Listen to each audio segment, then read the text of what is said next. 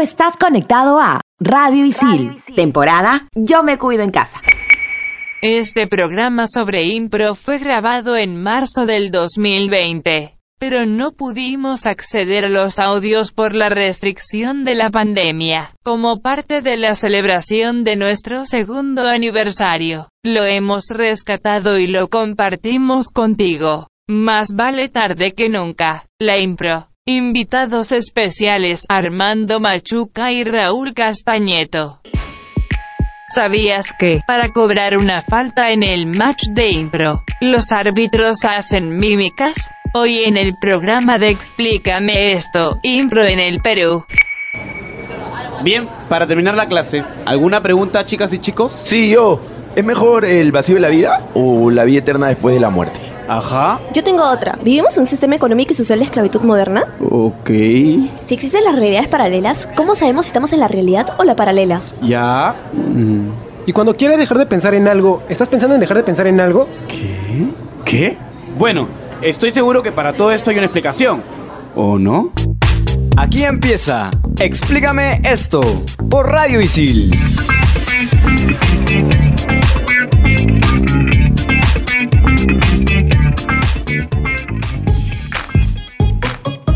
Hola gente, estamos en Explícame esto por Radio Isil. Me encuentro en cabina con Carmen, Pasivila, Gustavo y quien les habla, Andrea. Y también, obviamente, Isabel. Hola improvisados pero no improvisadores, porque si ustedes improvisan se mueren de hambre, ja ja ja. Hoy tenemos un programa que particularmente me gusta mucho. Vamos a hablar de la improvisación teatral. Y para esto tenemos a dos invitados de lujo que van a estar con nosotros, que son Armando Machuca y Raúl Castañeto.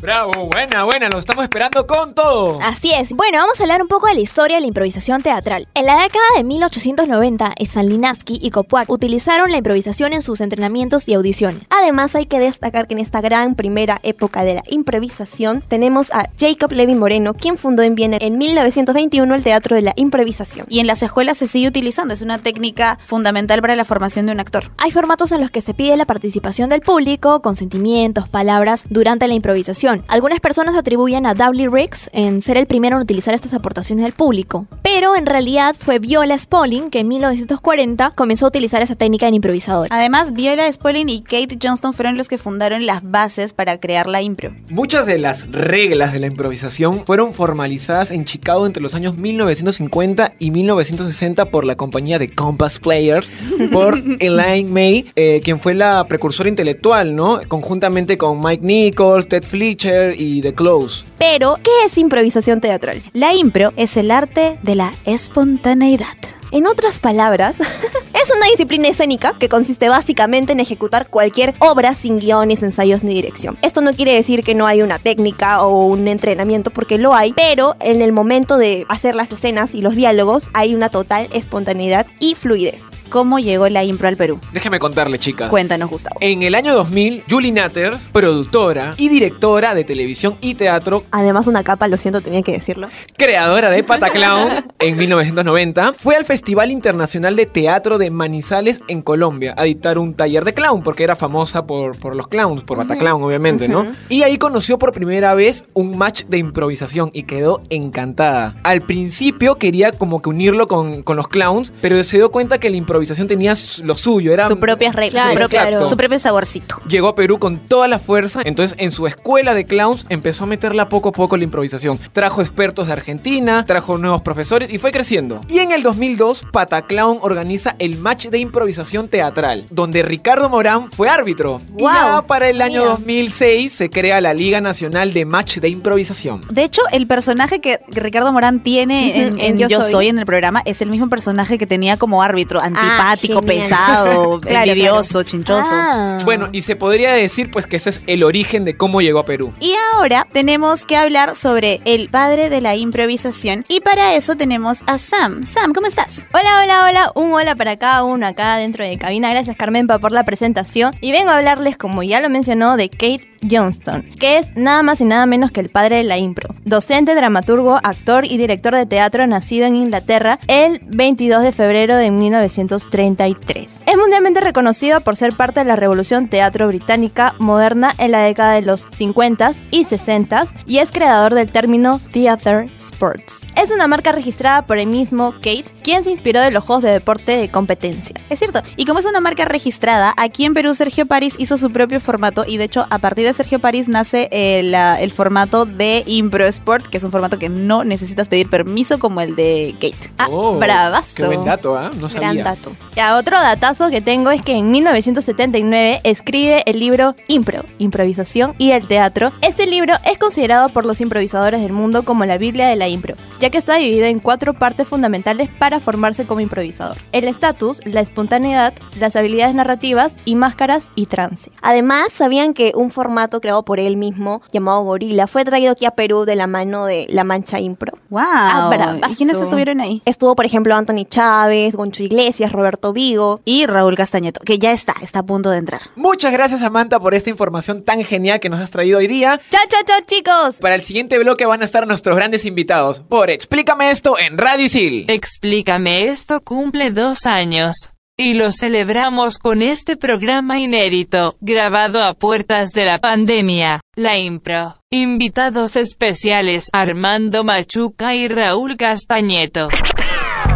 Explícame esto por Radio Isil.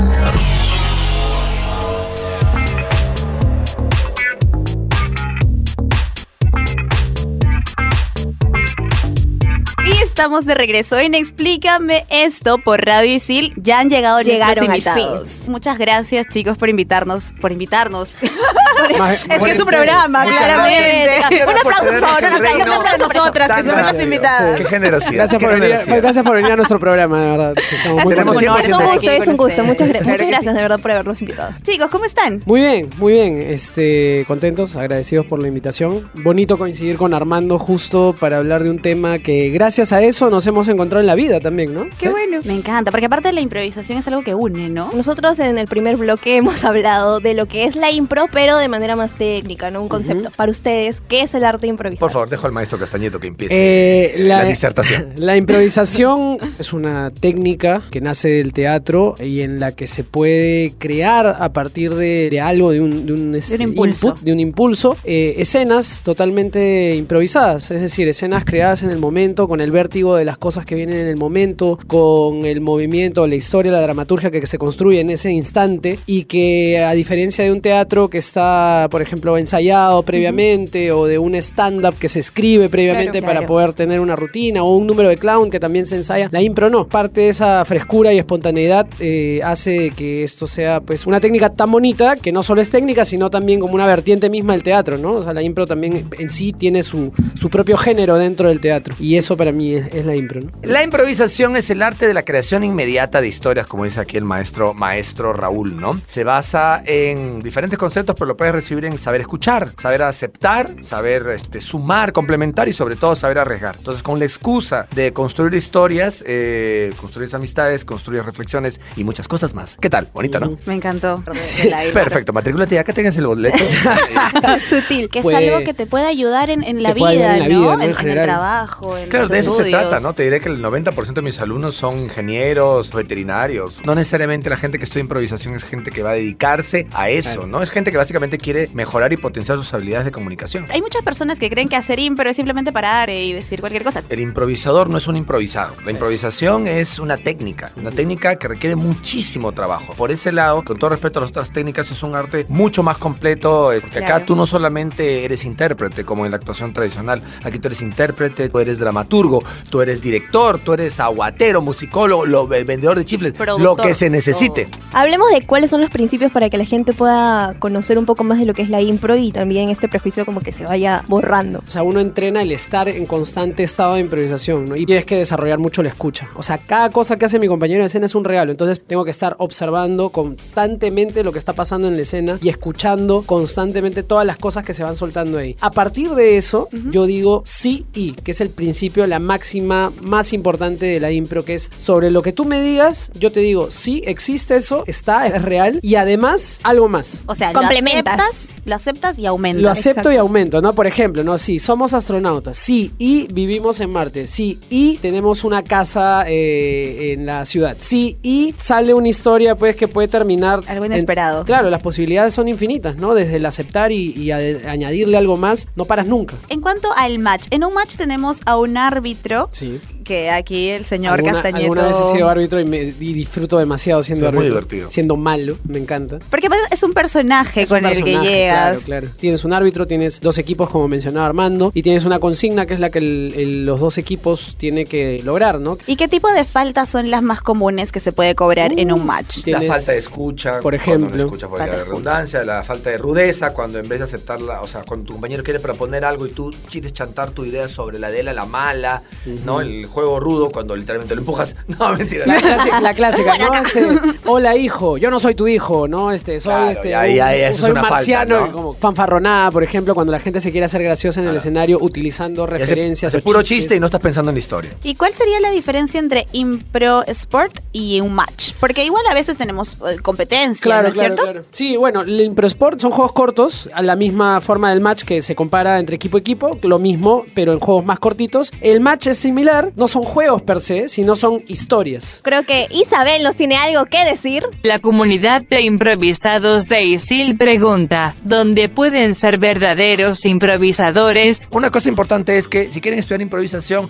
no se estresen pensando que hay que ser graciositos o creativos. Ya, eso es clave. No es un taller de humor y no hay que ser humorista. El humor acaba siendo una consecuencia de estudiar improvisación porque es una gran herramienta. La improvisación es un entrenamiento, es como ir al gimnasio. No pretenda que se hagan los apps si vas una sola vez. Ahora tenemos a una amiga que también le encanta sonreír, Sibila. ¿Qué, qué nos vienes a contar hoy día? Hola chicos, ¿cómo están? ¿Qué tal? Bueno, yo venía a hablarles sobre programas de TV, sobre impro que hay en el mundo. Ajá. Estoy segura que tal vez ustedes han visto uno de estos programas, pero les voy a contar más o menos de qué tratan, Sí. para que también el público se entere. Bueno, tenemos Whose Line Is Anyway, ¿lo han visto? La virtud o una de las cosas más plausibles de este programa es que tuvo muchas temporadas y llevó a que la gente, sobre todo las generaciones más nuevas, conozcan cómo funciona la impro. Sí, Claro, digamos que es un clásico que hay que ver de todas Yeah. maneras. De todas maneras. Y hay videos en YouTube además, así que Admiro a Wayne Brady como improvisador, que es el que canta más en Uf, eso. Y es el gracias a él Duster. fue que comencé a investigar sobre la impro musical. Ah, Sí, mira, es qué un interesante. capo. Fue una inspiración. Sí, totalmente. ¿qué otro programa tenemos? Otro programa que tenemos es Reparto, donde cuatro artistas, que son los más destacados en los programas, son Colin Morchi, Ryan Styles, Wayne Brady y Dream Curry. ¿Por ahí escuchan esos nombres? Son- casi los mismos. Son lo después mismo de Hicieron su Line. programa después de, de este. Es más, el programa de Whose Line Is It Anyway nació en Inglaterra. Claro, es Y es un formato que se copió luego a Estados Unidos y Estados Unidos le dio esta dinámica un poquito más este, alegre, ¿no? Como muchas cosas que han pasado antes en Inglaterra, tipo The Office, y después Estados Unidos hace la versión en- Feliz. Claro, en el Reino Unido es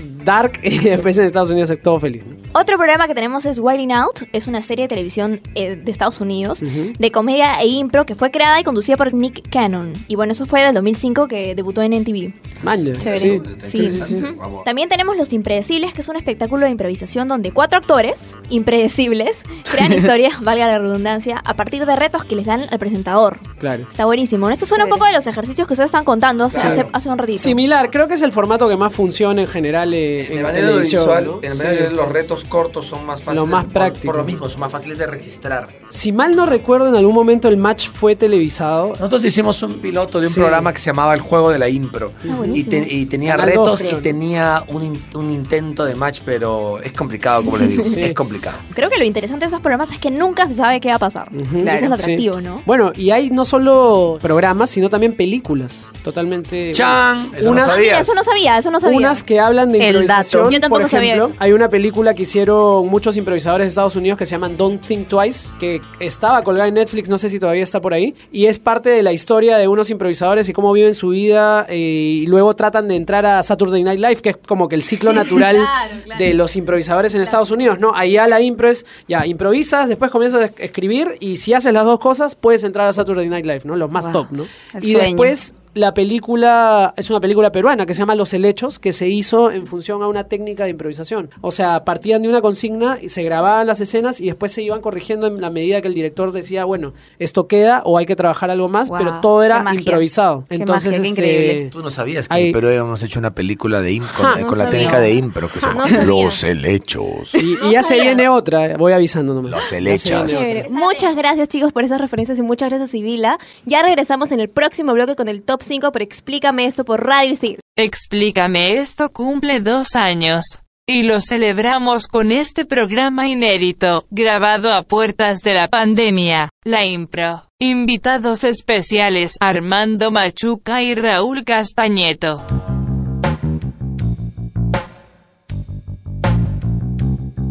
Regresamos a Explícame esto por Radio Isil. Seguimos con Raúl y con Armando. Y ahora tenemos a Isabel que nos tiene algo que decir. Para la anécdota de impro de la semana tenemos a nuestros invitados especiales. Justifiquen los millones que nos están cobrando por el programa. Jejeje. ¿Así? Se pasó Isabel. Muy mala, Isabel. Yo, yo que tú la reseteo. ¿ah? Sí. Voy a pasar- Mete- voy a métele pasar- su virus, ah, métele su Voy a pasar mi recibo por honorario. No sabía que estábamos su- cobrando millones. Yo más que una anécdota tengo una queja. Por favor, A ver. todos los señores que me llaman todos los días, me mandan mensajes pidiéndome cotizaciones, ya, sáquense el chip que, oye, te, ¿cuánto cuesta tu stand-up? Tu stand-up todavía. pero no, señor, este, yo no hago stand-up, yo hago... Ya, muy bien, sí. Pero tu stand-up, ¿cuánto cuesta? No, ya, pues lo que pasa es que entiende que es diferente. Mire, el stand-up es una técnica que tiene que, que es diferente, son monólogos que hablan de la, de la vida. Ah, muy bien, todo bonito, pero tu stand-up...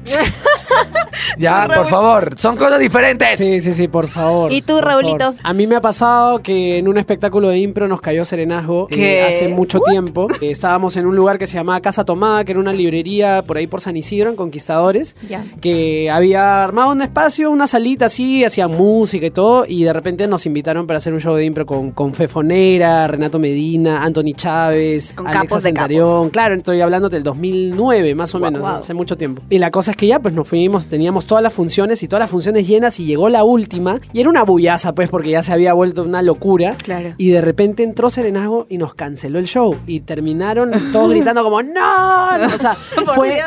el momento más rockstar de mi vida. O sea, el momento así que me sentí como que... El rebelde de la es-